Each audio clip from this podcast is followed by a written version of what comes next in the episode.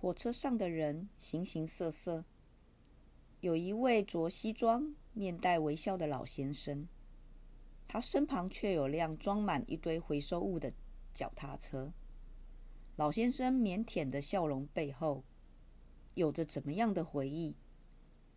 就让随班修的大四学姐来告诉我们这个故事。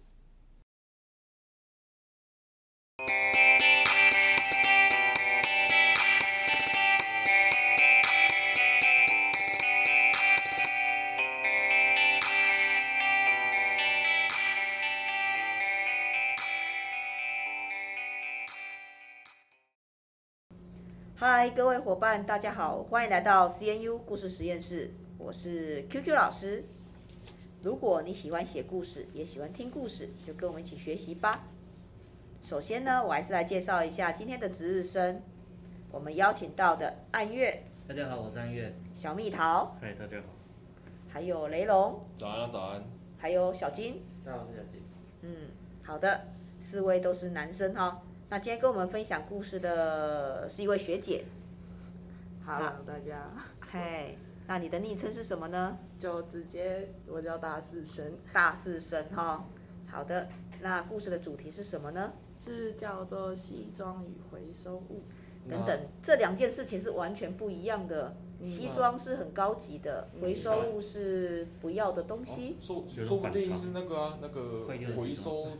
再再利用制作的西装嘛，哦，我们不要想太多，我们还是听学姐先告诉我们她的故事吧。我们不要乱猜，也许事实跟你想象的不一样。哦。好，我们请大四生开始。好。下午的阳光照进在区间的车厢，车厢内的人形形色色，有抱着婴孩的妇女，打盹的年轻人，也有讲着电话的青年。在靠近门边的位置，有一位老人，他西装笔挺。但他的身边却是满满回收物的脚踏车，在老人的脸上是挂着笑容的，还有一点的腼腆。老人的名字叫做志明，那每一位志明的人生里一定都出现一位叫做春娇的女孩，她们就像是每一部乡土剧一样，从青梅竹马的开始到学生时代的相伴，彼此交心的恋情。然而身份的落差也毫无悬念的成为他们最大的阻碍。志明在家里。是春娇的大哥雇佣的书童，大哥的生性活泼，坐不住，每一次读书就会往外偷溜，家里也因此责备志明，作为书童却任由主人往外跑。大哥也责备志明，要他作为被买进来的下人就不可以越界，不合理的生活却因为当时的阶级风气和主从的关系而合理，然而却也因为落单在书院。志明有足够的机会能够与春娇从相识、相熟到相爱，他们始于春娇手中的翻花绳。当时的小女孩带着自己还没有办法理解的游戏，从门口探出胆怯的小脑袋：“你能教我这个吗？”春娇怯生生地问：“当然，春娇小姐。”从此，春娇一遇见到问题，就会跑来书院找志明。他们的关系从一问一答到形影相随。随着时间的推移，春娇长大了。她问志明说：“爱情是可以跨越阶级的吗？”然而志明却只能回答：“请你等我，等我能够穿起和你相称的衣服，我想与你成家。”而再一次，志明喊春娇喊起志明的名字，却是对他说：“我要结婚了。”但也感谢他是谢谢你，你用你的青春让我相信爱是可以跨越阶级的。我爱你。这时候的区间车是傍晚的夕阳照进来，这时只剩下一身西装的志明，还有身旁满是回收物的脚踏车。从春娇嫁进到豪门以后，志明离开了从小长大的宅邸，但没有家人也没有身份的他，根本没有人也没有工厂愿意冒着风险来长期雇佣他，甚至雇佣了却剥削他的工资。而随着年纪的增长，志明也已经没有办法从事粗活。只能依靠变卖搜集的回收物为生攒钱。然而，一笔一笔的，志明的家里出现一套精致的西装。区间终点站的广播响起，志明牵起脚踏车出站，就向着当初与春娇约定好的河畔前行了。哦，故事结束了哈。哎，我只看到阶级两个字哈，这两个字让大家觉得好沉重哦。好，但是他的西装是他一点一滴存下来的，为什么他要西装？因为就是当初春娇问志明说，爱是可以跨越阶级的嘛？然后那个时候的志明他其实就回答说，等到能够穿起和他相称的衣服，他就会给他这个承诺。呃，往往计划赶不上变化。好，我想岁月是非常无情的，就这样过去了。等他穿得起相称的衣服，他已经是呃一个老人了嘛，是不是？嗯。好，所以有时候我们真的等不到的。嗯。所以你的西装跟回收物，其实讲的就是这一个老人的故事，他的一生的爱情的执着。对。好，那怎么样的灵感会让你想要写这个故事呢？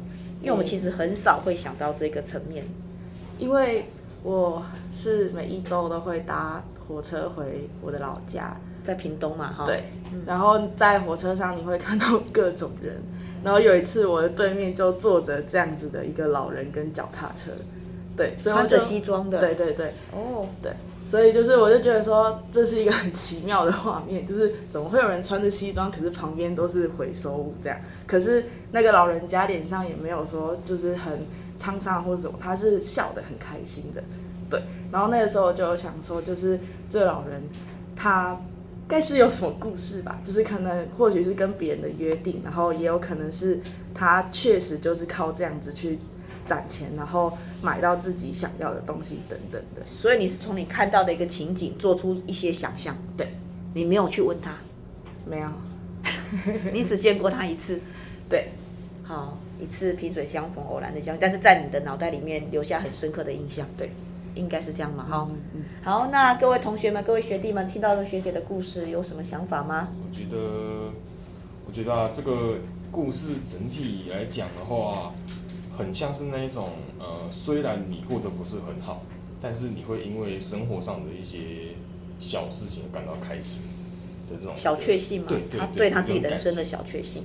而且看到呃故事最后面，他说呃向着与春娇约定好的河畔前行嘛，呃这个虽然说约定好，但我觉得人不会到，对，我觉得应该春娇是不会到啦，可能就是在那边静静的等着，可能吧。他的回忆吧，嗯，对呀、啊，他等待的是他自己个人的回忆，另外一端是没有共鸣的，因为他已经嫁给别人了。嗯嗯，好。那呃，小蜜桃呢？你看完这个故事，你有什么感想？这个故事，我个人还是蛮喜欢。为什么？因为从小就看蛮多八点档。哦哦，从小看很多八点档。然后这种故事，就是有一种结局熟悉感嘛。就乡土剧有时候还蛮喜欢。哦，你都蛮喜欢的。就是往乡土发展。嗯，好，那暗月呢？嗯，你也看乡土剧吗？不，我很少在看乡土剧。哦，很少在看乡土剧。我很喜欢看这这个类型的故事。为什么？因为结局虽然是结局算比较凄凉一点的，就是自己一个人。对，就是很喜欢这样的类型。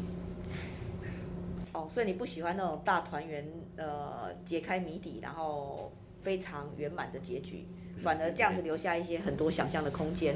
因为接下来其实还是可以继续的。他到河畔之后遇到什么？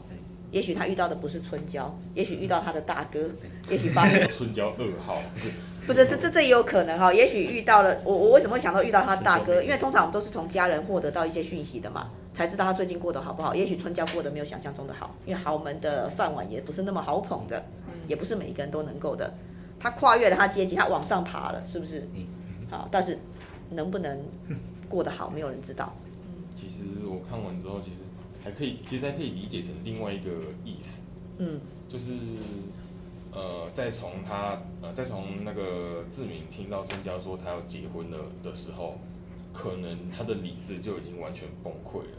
他现在是已经陷入在一个呃刻意忘掉呃他结婚这件事情。哦，对，他回到了就是年轻的时候，他觉得他还没结婚，那时候他期待说在河畔能够跟他的约定嘛。其实我觉得，呃，大师生他没有去形容说，当春娇说他要结婚的时候，其实志明的反应，因为这边你没有特别去描述他，其实我觉得从他的他，因为没有描述他，也许你会放在后面的故事再去讲。因为目前为止，我觉得是还没有讲到，因为他后面还有可能做很多的延伸嘛，还不知道。想象空间。对啊，就是我说他看这样子还有很多想象空间。那接着小金，如果是你，你会怎么去发展这样的故事呢？嗯，其实我对我对这种故事其实没有很常去看，但我是接看学姐的文笔记写的都很好，而且他可以从人生中的过客去把它想成这种。短篇故事，我觉得很厉害。这就是我们讲的观察力嘛。他只不过在火车上看到一个人，对，对不对？好，那当然，如果我不晓得，因为这是你的想象。如果你跟他交谈之后，也许故事是不一样的，那会不会破坏了你原本美好的想象呢？破坏，我觉得也不会，因为其实。听到事实是怎样，它是一个有趣的，就是一件事情，就是我可以知道更多故事。嗯，因为其实他蛮跳通的，因为穿着西装，然后旁边是破旧的脚踏车跟回收物，嗯、就是因为它的这个对对比很强嘛，嗯、所以我们才会觉得很好奇，很想知道。嗯，好，那我们谢谢大师生跟我们分享西装与回收物，那也引起我们很多的想象。好，这这这故事真的很有想象的空间。那我们的故事就分享到这边，我们也期待后续的发展。好，各位伙伴，我们下次见哦，拜拜。拜拜。